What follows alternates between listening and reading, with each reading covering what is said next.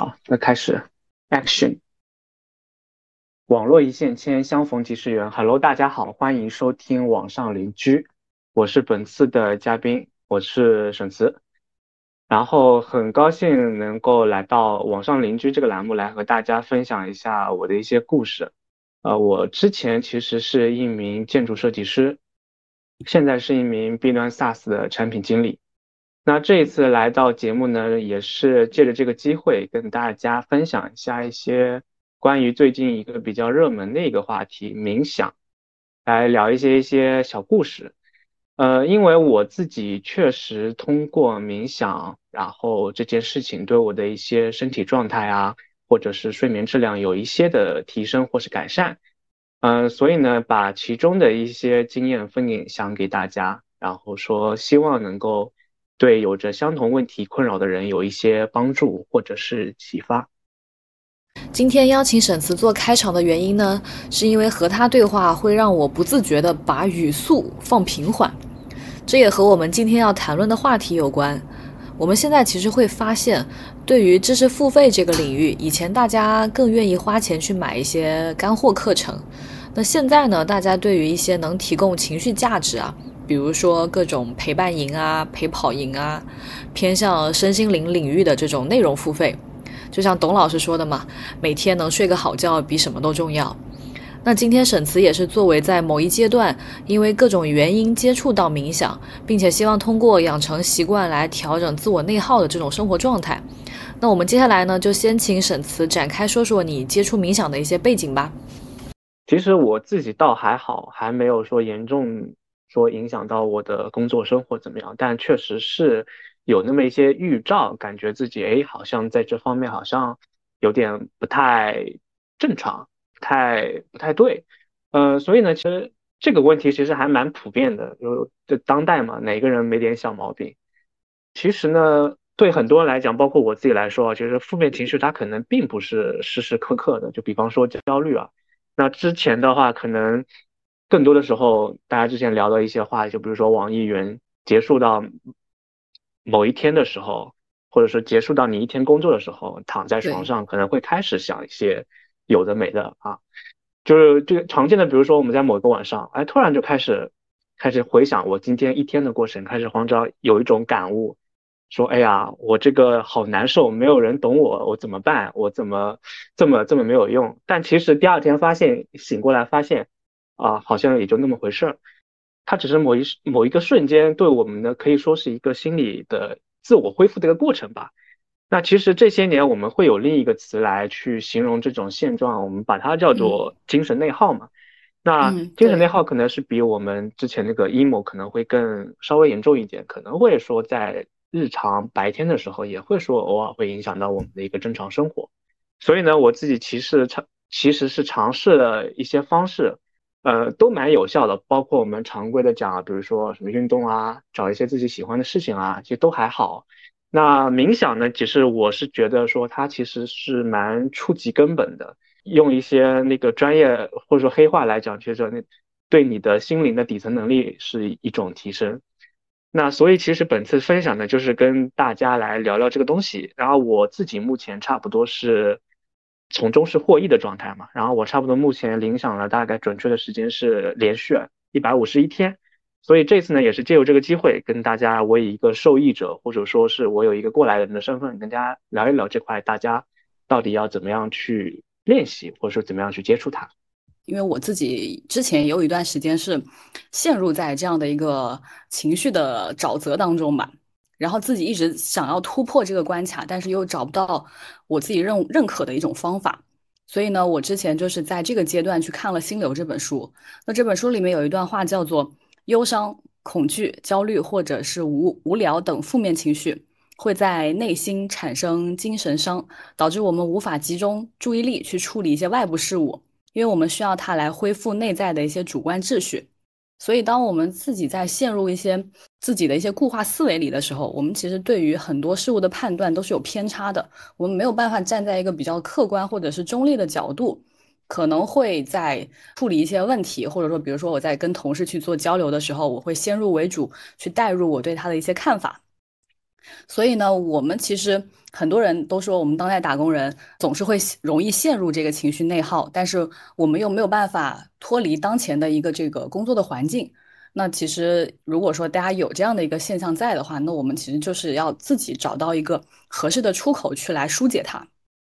那我想问一下沈慈，你是怎么接触到冥想，并且认可这种方式的呢？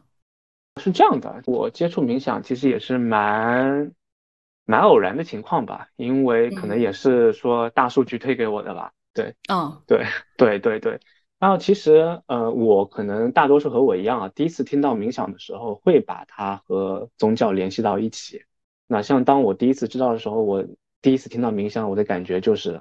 打坐、禅修，比如说在一座什么山上幽静的寺庙里面，然后。那个僧人师傅坐在蒲团上面，然后那个诵读经文啊那种，嗯，其实这也是我最初对它的概念。但后来了解生化之后，发现其实它是一个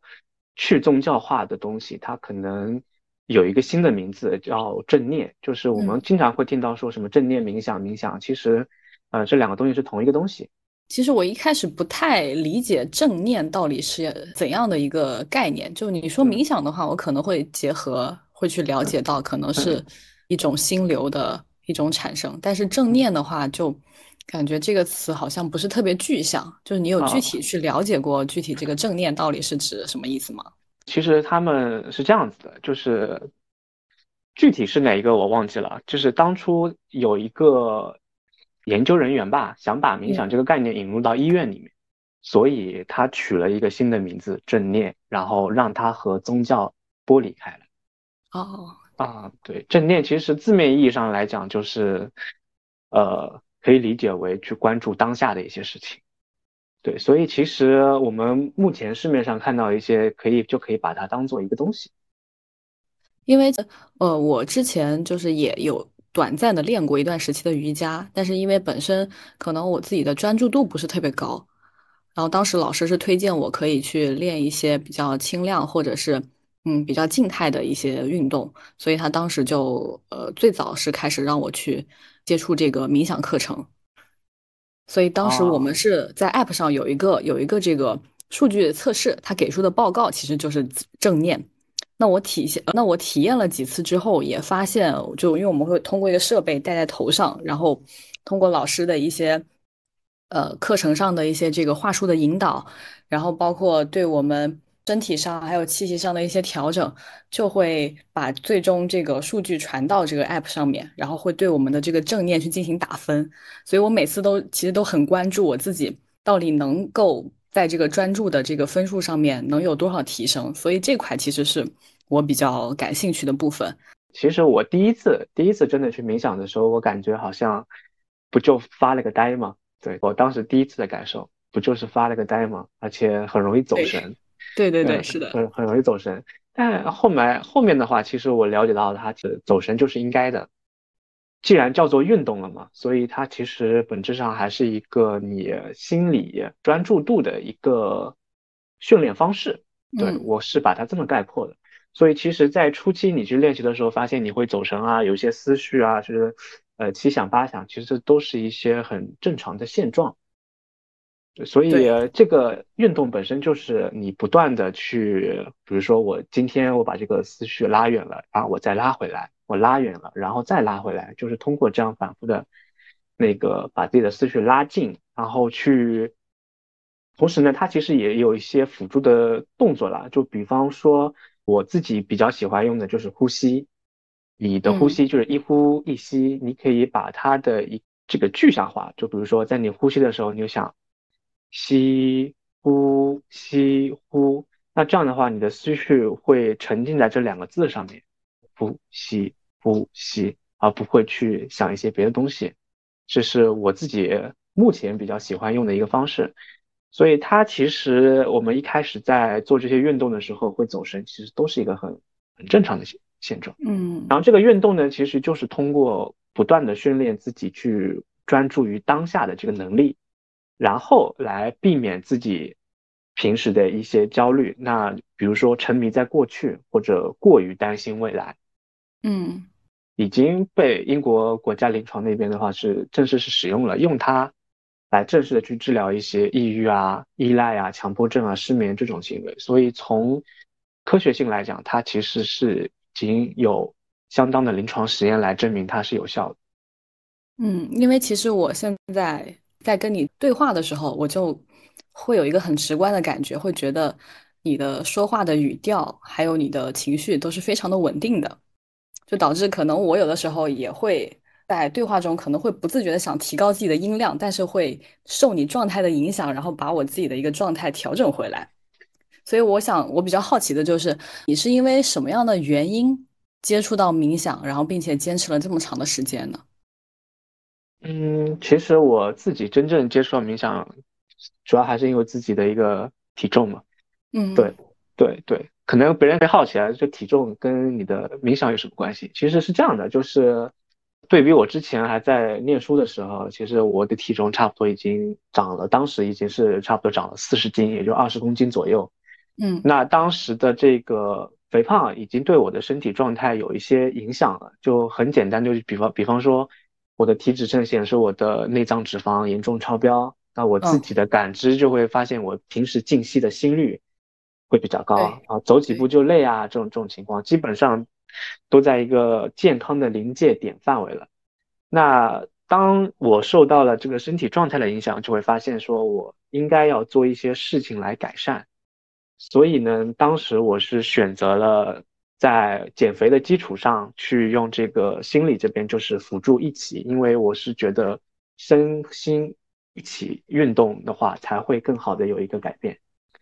嗯，因为如果说我们常规啊，常规大家觉得我自己体重上涨了，我可能是要去撸铁呀，或者说我要去跑步啊，我要去做一些有氧运动，去把自己的体重降下来。那像冥想的话，它其实是一个相对比较温和，而且可能对于这个运动量和对于体脂的这个消耗来说，它并不算是在减肥当中最优的一个选择。那我想问一下，为什么你会选择冥想这样一个这么温和、这么？感觉好像男生好像练冥想的，我不知道是不是比较少，我身边可能接触的比较少。那你为什么会选择冥想这样这样一项运动来改善自己目前的这个状态呢？其实是这样子的，就是第一个嘛，就是应该男生也不少，因为我目前在那个 B 站上找了一个视频，他的那个讲师就是个男生，对，嗯，对对。然后呢，其实冥想它并不是真的能帮助我减肥啦。它其实更多的还是改善我自己的一个心态，包括减肥的决心也好，包括是在减肥中有一些痛苦的，减肥是很痛苦的事情嘛。那它其实能够去 帮助我，我是觉得有辅助作用的，去克服一些减肥上痛苦的一些心态。呃，其实如果再细一点讲的话，其实我知道现在市面上还是有一些叫正念饮食的一些训练，就是。它这种训练其实更多的可能是帮助一些暴食症啊，或者说是一些厌食症的人来去改善的。他们的是这样子，就是他们的一个训练方式，就是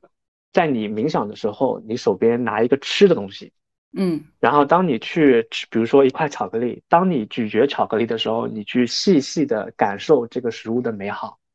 嗯，对对，突出你当下正在咀嚼食物本身，而不是只是吃。可能我们更多的平时就是吃吃进去而已，对，嗯，所以嗯，就他是专注在吃这个事情上，对，然后他会关注这种方式，对，让你比如说，可能这时候我们喜欢边吃饭边刷手机，那他会把你的注意力拉回到你食物本身哦。今天我的这个巧克力是是是是奶牛奶味的，然后它比较甜，比昨天那个甜，昨天那个就很苦。更多在味觉上，然后去体会食物的一些美好，然后来帮助我们正视吃东西这个事情。对，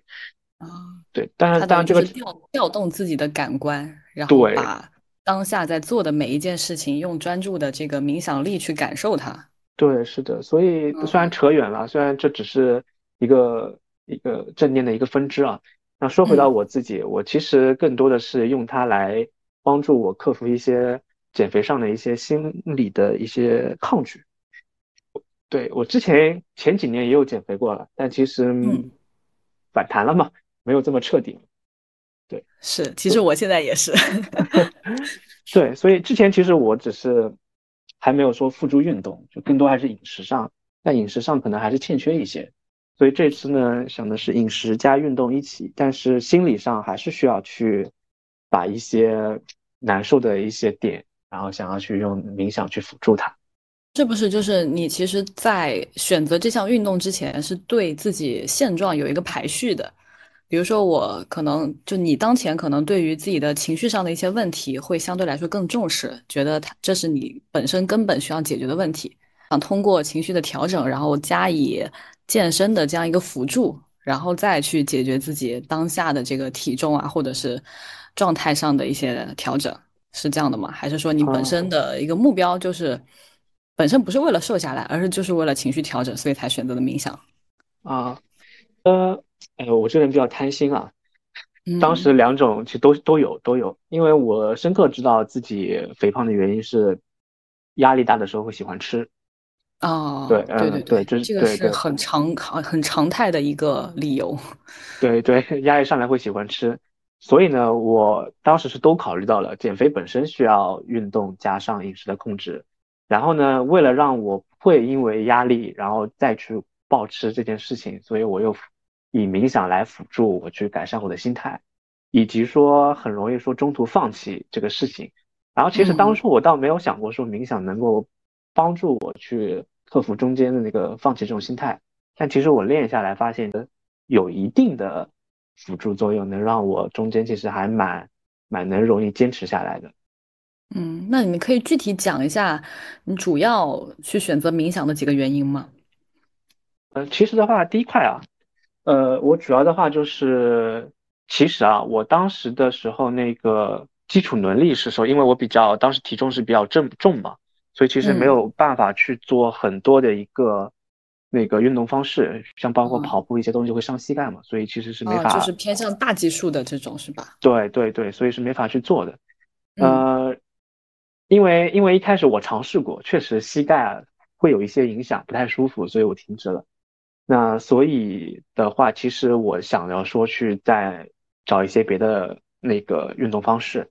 嗯，那我当时的话，其实刚刚提到的嘛，就是还体重原因，其实主要是好吃，想暴吃嘛，然后还是我的心理问题导致的。所以我当时想，第一个我要先从根本上去解决我的问题，所以我才去。选了一个冥想，所以主要的原因还是刚刚说的那个，我是由于我自己的心理问题，然后导致我自己喜欢吃，然后才导致我的体重变重。对，其实现在每个阶段嘛，大家多多少少都会有自己焦虑或者是心理上觉得不是特别有安全感的一些时期。那你的这个情绪主要是体现在哪些方面呢？会让你有这么强烈的一个想法，就是要。呃，尽快的投入到这样一个运动当中来改善自己的现状。呃，第一个的话，其实说实话，那个之前的很多焦虑的话，之前不是近两年大家都知道嘛，整体的市场状态其实并不是特别好，所以我前两年其实会担心，哎，我失业了怎么办？对，这个应该是近两年，就包括疫情时期，大家最担心的一个，就可能整个社会大背景，然后大家的普遍的一些。呃，情绪都是由这个环境而产生的。对，所以有些人在他会担心这个失业怎么办的时候，他可能会干一件事情，就是说，哎，我去干副业。但但其实有些会有些人会发现，哎，其实我副主业都干不好，又谈何副业这件事情？所以其实我当时也会在想，哎呀，我第一个我失业了，很多人都会想嘛，我失业了怎么办？第二个嘛，其实我当时体重这个东西，其实它是恶性循环。就是我因为我体重，我越不想动，然后呢，我情绪就越失落，然后我就再吃一顿，心情又好一点，所以它是一个恶性循环。对对，会给自己这样的一些即时即时的满足，但是实际上每次体验完之后又开始后悔了。对对，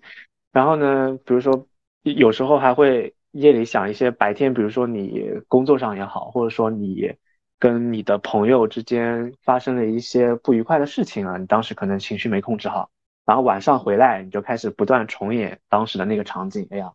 我当时如果没有这么做，会不会好一点？会陷在过去的，嗯，会陷在过去的一个场景里面。然后你会在心里演练演练各种，哎，如果我说这句话会怎么样？我如果我说另一句话会，对，对，就是会在颅内去复盘当天所有的场景。对，特别有的时候可能跟别人吵架，跟同事嗯有一些争论，没有争过的时候，会觉得自己为什么要说这句话？没有发挥好。对，没有发挥好。对，这嗯个这个可能是比较比较可能比较搞笑的一种方式吧。但是如果嗯说对于情绪比较 down 的一些人来讲的话，他可能会就会陷入一一些自我自责的一些情绪当中，然后就导致自己可能深夜就躺着，但是就是睡不着，然后可能躺着躺着后半夜就过去了，又要嗯，开始，上班了。是的。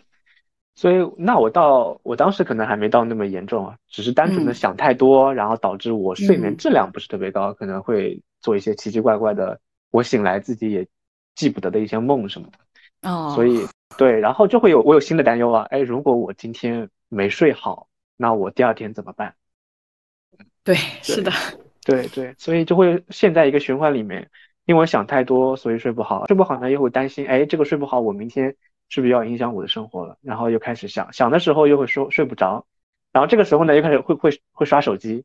然后刷手机呢又会把你的那个思绪带得很远，你看了别人很多精彩的生活，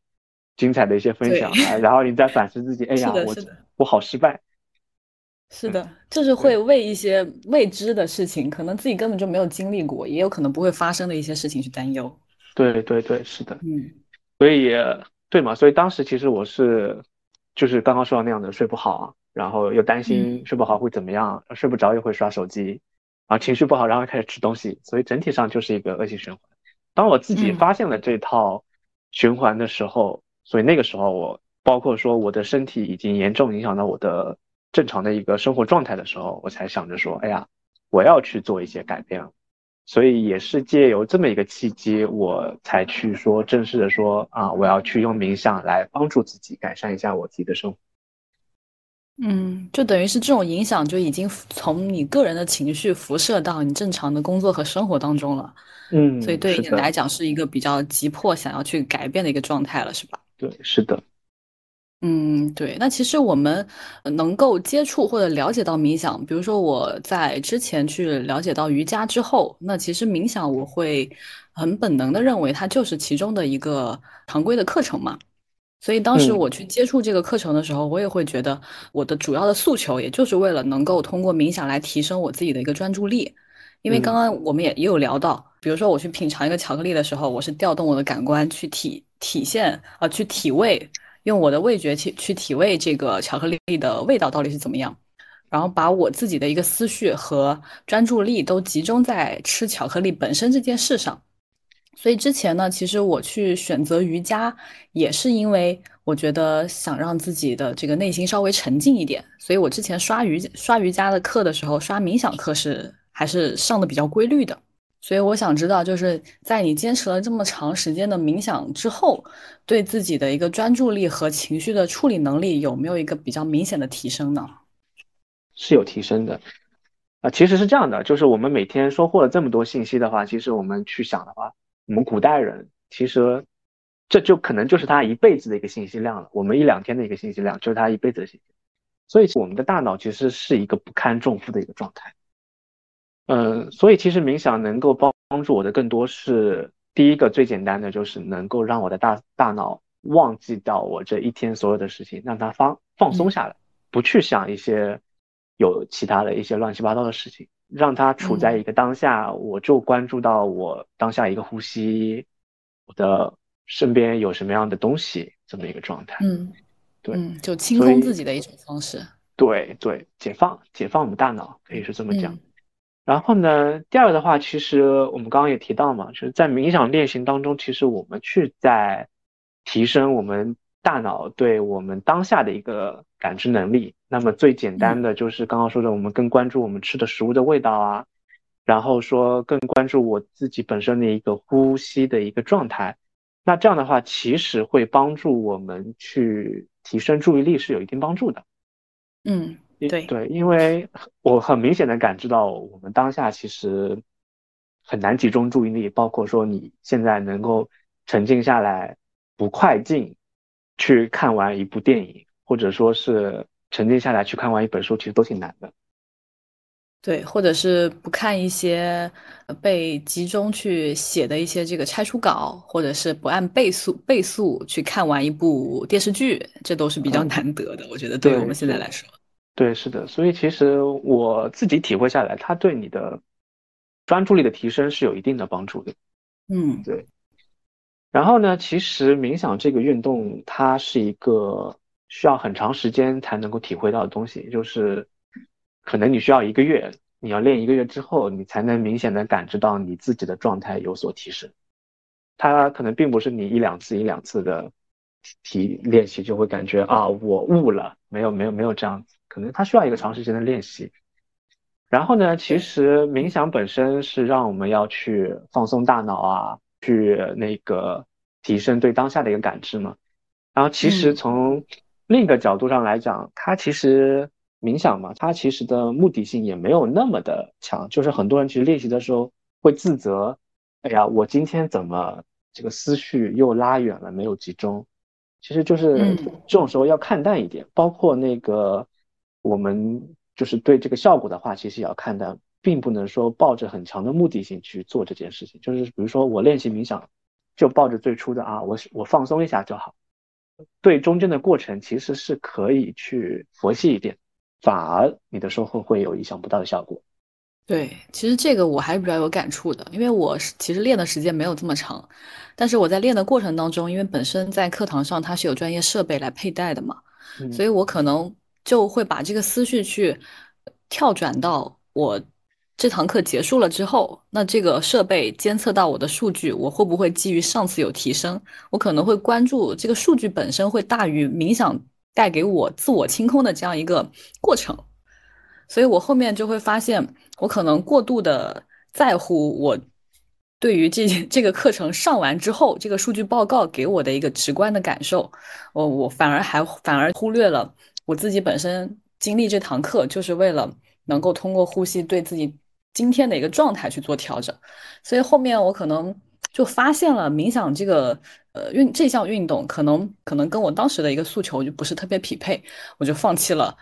那我们现在其实还有一个新的一个运动，就是可能名词上跟你刚刚那个瑜伽也很接近，叫瑜伽睡眠。瑜伽睡眠，它跟冥想有什么区别吗？呃，它其实就是躺着冥想。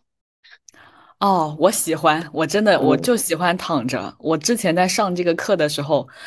老师就是要么就是让我们跪坐，要么就是盘腿坐。但是我这样做了之后，做个四十五分钟下来，我整个腿酸的不行，我就很想躺下。我觉得我躺下之后，完全通过老师的那些，呃，就是敲的那个波音啊，然后我自己对就自己呼吸的一些调整，我的那个睡眠质量完全大于我晚上的一个质量，因为我戴手表可以监测到嘛。对，其实，嗯，从那个练习角度来讲，这个是瑜伽睡眠啊，你应该是不不应该睡着的。就是你当你没有睡着的时候，对，当你没有睡着的时候，才是你达到了冥想的目的，要训练你的一个心灵的关注当下的一个能力嘛。但是，其实放轻松一点，就是如果说你听着一些引导词、音频睡着了，那说明你补觉了，说明你缺觉。那你多睡了一觉，肯定是对你的身体有帮助的。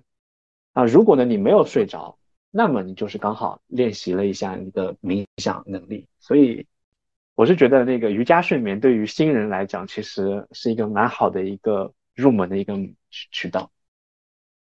嗯，这样对，确实，其实我们很多人去接触冥想的时候，大家都是为了能够在，因为很多人会把冥想放在睡前去进行，或者说早起之后。但是我之前其实也有体验过，我早起之后去进行冥想，然后开一些音频去做辅助。但我发现本身早起可能这个意识就比较薄弱，然后再通过冥想去训练了之后，就很想睡一个回笼觉。所以我后面把它放到晚上睡前去进行的时候，会觉得对自己的一个入睡确实是有帮助的。对，是的，这个这件事我也干过。我曾经在早上试过冥想，不行，还是想继续睡觉。所以我现在把它放到了清醒的时候，也就是在我的睡前吧，睡前一一小一个小时左右的样子。其实你是想通过冥想去锻炼自己的专注度，而呃更大于你想通过冥想来提升自己的睡眠质量。所以你是把它放在了一个呃，你觉得自己合适的时间，然后想比较刻意的去练习自己的一个专注力？呃，其实是这样子的，嗯，不能说是那个更更关注于注意力吧，它其实是一起的，是这两个效果是同时出来的，就是提升注意力和你那个叫什么睡得更好这件事，它并不冲突，因为提升注意力代表着说你不去想一些白天的事或者过去担忧未来的事情，那你自然而然的会睡得更好。啊，这样，就我可能总是会把它。拆分成一个比较明确的目的性，所以我可能也是我一直没有没有理解冥想这项运动本身的一个原因。嗯，哎，所以接下来我们要不一起来试一下这个冥想一个体验，大概十分钟左右。那就那接下来就直接跟着你走。啊，行。反正在这个听之前啊，我先大概跟大家说一下我是怎么，大家可以平时怎么样去找一些课程。其实现在那个网络资源很丰富嘛。我这边的话，推荐一个 UP 主，也是一个他一个免费的公开课，是叫李冉在冥想，然后他有一个二十一天的冥想系列课，嗯，反正就是每天跟着练就可以了，就不需要有太多的一个负担，一天一天练就可以了。好的，嗯，对对对，那下面的话就一起来体验一下一段音频，大概十分钟左右。嗯，那我需要做什么呢？我就直接闭眼就可以了，是吧？没有啊，它有引导词，就跟着做就可以了。好的，那我们接下来就开始体验一下。一片湖，如何才能永不干枯？你好，我是李冉，欢迎来到大理的洱海边，和我一起呼吸和冥想。今天的主题是放下执着，无论是一件心事，还是一段感情。我们一起在湖边放下，找到心境的开阔。请选择一个舒适的姿势坐好，闭上眼睛，我们开始冥想。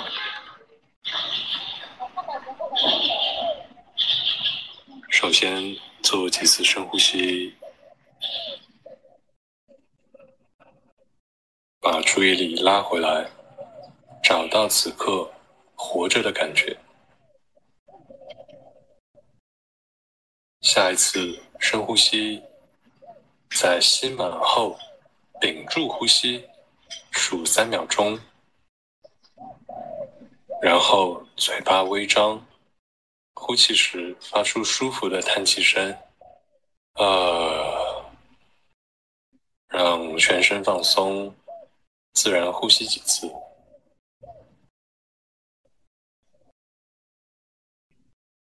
再做一次深呼吸，吸满，屏住。此刻的心事，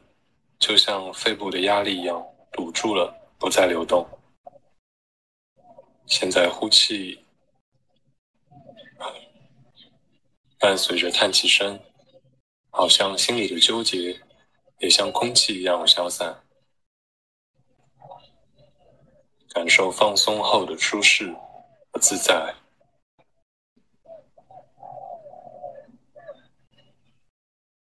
最后一次，深深吸气，吸满，屏住呼吸，想象所有纠结的思绪都汇聚在心里，准备释放。三、二、一，啊。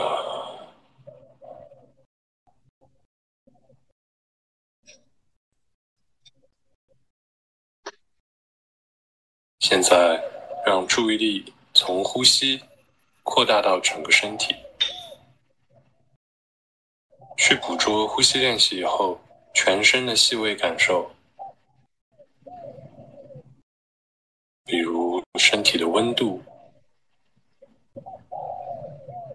皮肤的触感，哪里紧张。哪里放松？好好感受身体。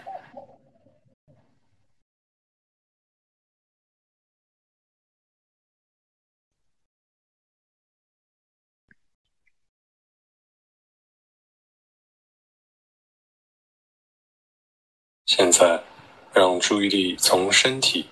扩大到周围的环境，去注意眼前透进来的光、空气中的气味、四周的声音。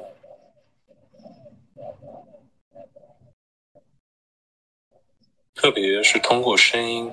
感受整个空间，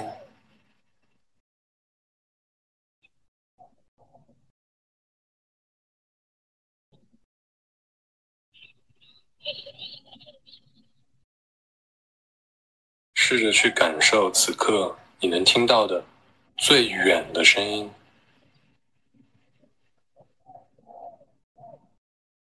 最遥远的声音。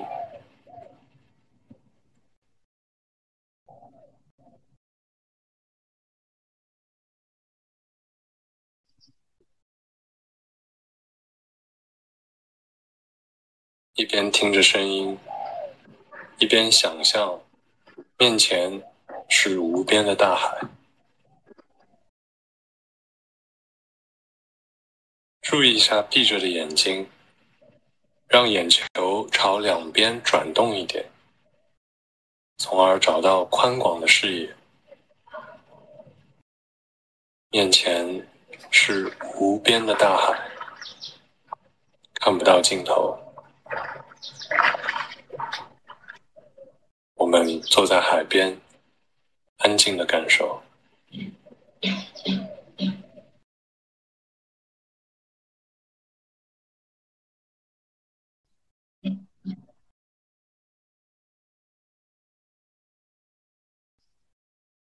通过遥远的声音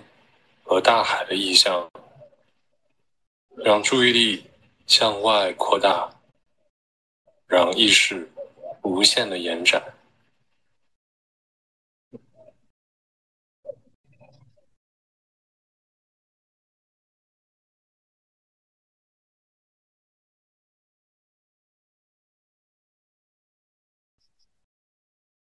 当我们想到烦心的人、糟心的事儿，或是陷入情绪时，把他们推出脑海是很难的，甚至会适得其反。这个时候，我们可以让心变大。一颗老鼠屎能弄坏一锅粥，那我们就把粥变成湖，变成海，包容一切。稀释一切，既感受腿麻的痛苦，也感受呼吸的自由；既看到自己的不幸，也看到他人的不幸；既思考悲观的未来，也思考乐观的未来。只要心足够大，纠结的事情就无法占据你。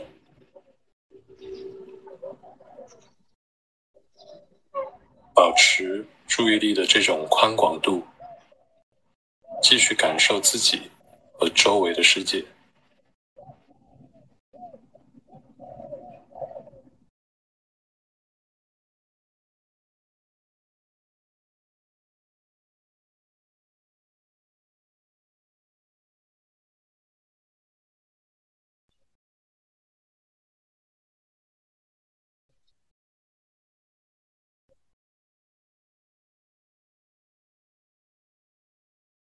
频繁的走神和杂念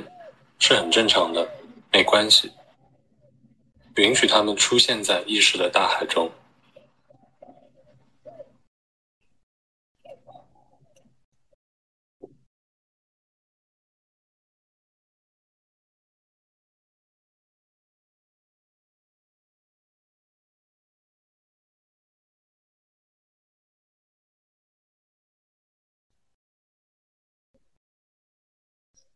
如果脑中出现了一系列纠结的念头，去想象那些语言或是画面变成了一条小溪，流进了眼前的大海之中。脑中的想法和画面变成一条小溪，流入了大海。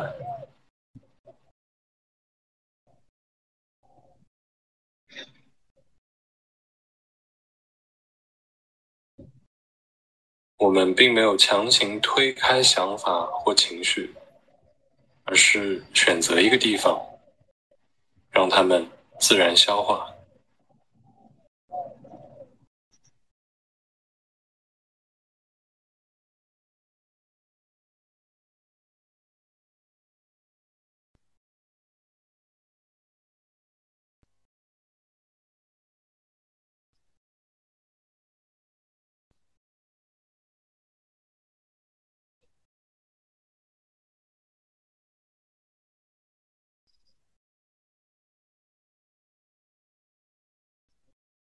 现在，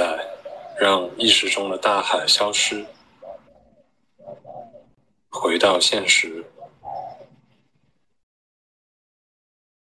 但依然带着一种广阔的感觉，去包容周围的现实。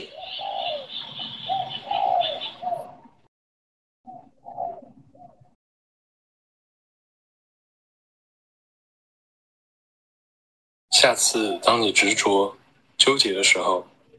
记得把注意力打开。湖水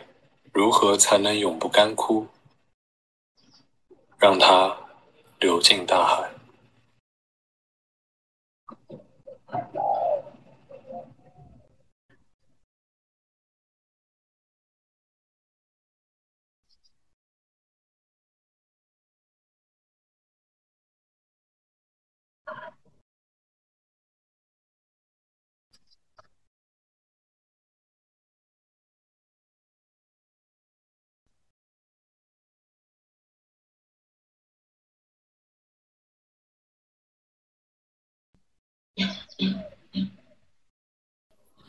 嗯，结束了。那我先说一下我最直观的感受。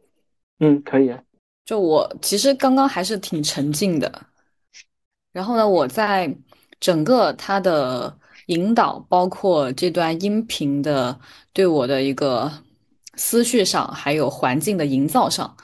我最直观的一个感受就是，我有一种以小见大的感觉。就是我会，我会觉得好像我自己的人格有第三种声音出现了。因为我们正常我们在陷入一些自我矛盾的时候，可能会有一个正向或者反向的声音，然后自己其实是作为一个中立的这样一个角色去倾听这两种声音。但是其实我们有的时候是不知道这两种声音到底我们应该怎么样去选择，应该更倾向于哪一种声音，觉得怎么样做才是对的。这个我觉得应该是，我不知道你会不会有这种感受，就是我们可能有时候经常会陷入自己的一些情绪内耗的时候，经常会出现的一些可能比较能够具象一点的这种画面。这个是我刚刚最直观的一个感受。然后呢，呃，我在这个这段音频里面，我会觉得通过他对于嗯环境的一些描述，还有对于自己内心的一些这个想法的一些引导。会让我能够想要全盘去接受和认可自己，然后并且会关注到大自然本身。虽然说他刚刚描述的是呃海，然后还有一些可能市井的一些这个环境音，但是其实我能够在脑海中回想起的，可能是我之前去呃川西的时候旅游的时候看到的一些风景。它可能并不一定在海边，但是它会给我一种很广袤的感觉。所以，我刚刚最直观的一个感受就是，我从我脑海中浮现的这个场景里面，我在这个自然的环境当中，然后先映射到环境，然后再从从这个大环境中回推到我自己，就会有一种自己很渺小，在这个环境当中，我只是一个很渺小的存在。那对于我现有的一些情绪，对于整个大千世界来说。就不需要去在意了，这个是我比较直观的一个感受。我不知道你之前练的时候是不是会有跟我有类似的这样一些一一些一些一些状况。呃，是的，我之前练的话，基本上跟你当现在的感受基本上是一样的。就它最直观的就是相当于说，让你从你的今天一天的呃琐碎的工作事情当中跳脱出来，然后跳脱到一个以自然环境为背景的一个很广袤的一个很宽广的，然后可以容纳一切的这种环境里面，就相当于就是说，直接让你的大脑进入了另一个一个世界里面。所以当时我做完这个音频之后啊，我感觉就是啊，好像。好像睡了一觉一样，会有这样的感觉。嗯，对，就是我很奇怪的一点是，我之前在呃在这个场馆里面去上课的时候，跟我今天去体体验你这个音频，我会觉得有很大的不一样。我不知道是不是因为环境的原因，因为可能现在我自己的房间里面会有一些这个呃熏香的一些味道，这个是我自己比较喜欢的味道。然后这个场馆里面，呃。他们提供的一些这个熏香的味道，可能就是场馆老师自己去选择的。可能对于我来讲，这个环境本身就是陌生的，所以我在课程的那个环境里面是没有办法沉浸，就感觉好像不是自己比较舒适的一个环境。我觉得可能是这个原因。我刚刚听完之后，我就有种突然悟了的感觉。对，是是有这方面，就是一个自己比较喜欢舒适的环境，会更让能让你去融入到他的这个音频的那段想象里面去。嗯，对对。然后还有这段音频，对，然后还有其实这段音频蛮短的，十分钟嘛。然后刚刚你提到说你上一次是四十五分钟是吗？对，因为它前面还会有一些瑜伽的一些基础动作的课程，然后先把你的这个情绪调整到比较平稳的状态，然后后半节课。大概二十分钟左右，对，啊，二十分钟的话，因为对初次来讲啊，二十分钟我是觉得会比较有点长，对，包括说其实你第一次刚开始的时候，可能你的坐姿不舒服，对，反而会影响你去进入到那个里面去。对，是的，就是因为坐姿上。一直找不到自己一个比较舒适的方式，可能我比较喜欢躺着，但是，呃，如果说要调整自己的呼吸，那老师还是比较推荐坐姿或者跪姿。嗯，所以我其实每次上课的时候都是会分神在自己的这个姿势上面的。啊，呃，其实比较有一个简单的方法是靠墙，靠墙坐，对，可能让你的那个腰会稍微有支撑，会舒服一点，或者说找一个椅子，对对。然后其实要是从另一个角度来讲是，呃，就是刚刚不是音频中也有提到吗？一边享受你腿麻的那个痛苦，然后一边又在享受你，呃，脑海里中大海的宽阔。对，所以它也也是一种关注当下的一种体现吧。所以其实慢慢的去练习就好，就包括说我们最最直观的就是为什么说我刚刚说那个。呃，冥想和运动健身本身它已经联系呢，就是比方说我们在做的时候，其实由于我们的背部的力量是不够支撑的，所以你可以反向通过你做一些背部的一些运动，然后来让你的背部有个很好的支撑，然后反推你的在冥想的时候坐姿会没有那么难受，所以他们两者其实也有一些相辅相成、相互促进的一些方面。嗯，不得不说，就是刚刚这短短的十分钟，可能让我对于冥想这件事情本身又有产生了兴趣，所以我其实也很想知道，比如说，作作为虽然说我作为一个体验者有尝试过冥想，但是其实对于冥想本身来讲，我肯定还是一个初级入门的新手。那比如说我呃，比如说我们的听众。在我们发布这期节目之后，也沉浸式的参与了刚才的那十分钟。那么，对于我们都想加入冥想这个行列的一些小白，有没有什么建议？就我们要怎么去判断自己目前的一个状态是不是适合冥想，或者说我们能够找到能够切入到冥想的一个比较合适的方式？嗯。呃，其实，在之前的聊天中，我们也聊到嘛，其实冥想除了坐的之外，还有一种是躺着的。对，对，所以刚刚它其实叫瑜伽睡眠。所以其实大家就从最你自己最能够接受的这个方式来就可以了。那也就觉得坐着会比较难，难以说比较难受，那就先从躺着的开始。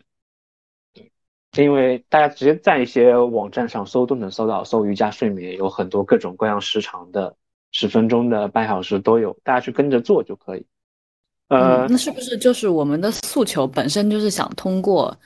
这样的一个呃方式，让自己入睡更顺畅一点？那我们可以选择这种躺着的方式。呃，对，是的。呃，其实躺着呢，我是觉得躺着有我我自己其实也蛮喜欢躺着，像午休的时候，我会去听一些躺着的音频。我知对，其实虽然大家都说你做瑜伽睡眠需要保持清醒，但其实你换个角度，你就把它当做一个催眠音频，也也何尝不可能？它也是能够让你自己舒服的一个方方方方法嘛，方式嘛。嗯，对对，所以的话，第一个的话就是大家可以先从简单的开始，躺着躺瑜伽睡眠开始。嗯呃，然后呢，还有个，因为瑜伽睡眠其实本质上是一种折中方案。那如果大家其实想要更好的去体验到冥想的一些好处啊，是更好的去训练它，大家就是还是建议也是去练习一下坐着的方式，也不用太担心说我坚持不了怎么办。那我刚刚给了一个那个推荐课程嘛，二十一天的一个冥想课程。大家就跟着那个 UP 主，就一节一天一天一天的练下来，就就就可以了，不需要那你当时开始练之后是大概多久就养成了这个冥想的习惯，而且比较能够提升到就是比较专注于冥想这项运动当中呢？呃，当我有一个正向反馈的时候，对，差不多是两周左右，两周左右。啊。那这个正向反馈是体现在哪一些情绪上？有没有什么关键词可以形容一下？嗯，我睡眠质量变高了，我自己能明显感觉到我自己的睡眠质量变高了。哦，你是会有数，就是手手表去测试，还是说就是自自己的感官会觉得自己的精神状态？自己感官，对，嗯，对，所以手表测试太 依赖这些设备。手表测试其实会有时候你自己觉得可能睡得还不错，然后看到那个手表说你的深度睡眠过少。你反而会开始发现，哎，我怎么明明睡得还不错呀？所以说，其实手表本身也没有那么准，没有那么准，所以还是自己的感官最重要。就哪怕哪怕说你今天可能呃睡得晚了呀，睡了几个少几个小时啊，其实只要你第二天觉得我的状态还 OK，都就就没有问题。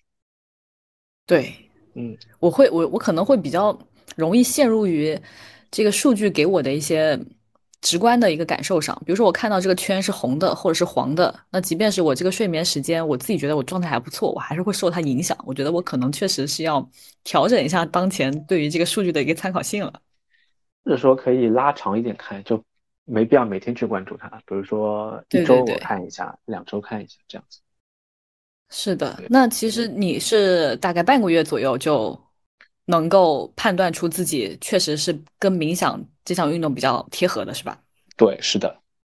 嗯，那冥想这个有没有就会不会你对于冥想这个运动产生了依赖之后，假设你可能有几天没有去没有去就断就直接把这项运动切断了，会不会对你本身有什么影响，或者说会不会产生一些就心心理上的一些依赖？其实虽然我目前还没有断过。但是我目前预估下来是不会有太多的影响的，因为就跟你健身一样嘛，你呃练练你的那个上上肢力量或者下肢力量也好，它断了就断了，你后面再去捡起来就可以了。但但是你前面那那一段锻炼的过程当中，它是有效果的，而且效果是一直存在的，不可能说那个你前面就白费了，断档了就会把前面的多少天。说或者说你维持了半年的那个效果给放弃掉，其实不会的，因为你你练习了那半年的效果，已经在你的那个后续当中的你的那个心理状态啊，都已经有一些明明显的正向的一些体现了。比如说你睡得好了呀，注意力集中了呀，对，所以你中间断一两天其实是不要紧，也不会有什么依赖性的。它只是它其实是提高了你的一个心理的处理事情的能力。嗯，就是我们在这阶段能够在身心上体验到的一些成果，那可以作为我们下一阶段投入的一个前期的铺垫。那其实我进入状态的这样一个，呃，可能时间或者是周期，就会相对来说比我从头开始要短很多。嗯，也可以可以这么理解，可以这么理解。嗯，所以其实看淡一点，它就是一个心理的锻炼方式，就跟你平时健身跑步一样。对，没有必要说它有一定的什么依赖性，也不要依也不要说有太强的目的性，呃，只有它才能就一定会呃就是这个一定会帮你有什么改善。其实放宽心态吧，就只是说我当一个体验或者说我试试看的一个心态去坚持那么二十一天试试看，会带来一些意想不到的效果。如果说真的你发现二十天之后好像没什么变化，嗯，呃，那那也那也没有什么损失嘛。对，因为我们其实有多很多种多重多样的一些方式来改善自己当前的一些状态和心理，那找到合适的方式也是最重要的。对，是的。嗯，不过我今天体验完了之后，我可能会把冥想纳入我自己日常想要去体验的一个清单了。所以其实就当练着，你就当玩玩嘛，就是消遣嘛，每天十分钟的时间，当一个消遣的时间，然后去试试看。对。那其实我自己感受啊，就是很直观的，就是我自己的一个推论啊。当你练习冥想之后，比如说我的睡眠质量变好了，嗯，啊，那么我的精神就会变好，那么我就会更有精力去处理更多的事情了。对，这个应该是很多人目前对于工作和生活想要平衡的一个最大的一个诉求。对，所以有些人其实，在冥想中，其实我们还会遇到一个情况，就是你练的当中想睡觉。嗯，对，是的，我之前坐着的时候，我坐着坐着就开始晃，就坐不住，开始晃，想倒，想想躺下。那说明你缺觉了，那就是它让你关注到你当前身体的状态，你需要睡眠。嗯，对我所以这个时候睡睡眠质量不是很高，所以这个时候去睡就好了。所以有些时候你可能睡眠上来了，有些问题会自然而然的解决了。那经历了这一百五十多天之后，你在身体上有什么很明显的一个改变吗？啊，最直观的改变就是我的体重顺利的下降了，大概是减少了二十五斤左右，在配合饮食、运动和冥想的各方面作用下，对。哇，这个这个这个这个数字真的是我很羡慕的一个数字。我可能只是我的基数大。所以，其实冥想我们是可以作为一个辅助辅助的项目，然后容纳到我们生活的一些日常环节当中。因为本身它的一个执行成本也不是特别高，然后加上我们新手去入门的话，那每天占用我们时间的比例也不是特别长，所以其实还是一个比较能够无痛去切入的这样一个这样一项运嗯，是吧？是的，对，是的。其实的话，大家的话就是可以去体验一下，对，说不定会有意想不到的效果。那就愿我们都能通过冥想来告别我们的内耗焦虑，重新找到快乐。好嘞，好，那我们今天的节目就到这里，也感谢沈慈今天给我们的所有的分享。那我们本次的分享就到这里了，谢谢大家今天的收听。我们下期再见，拜拜，拜拜。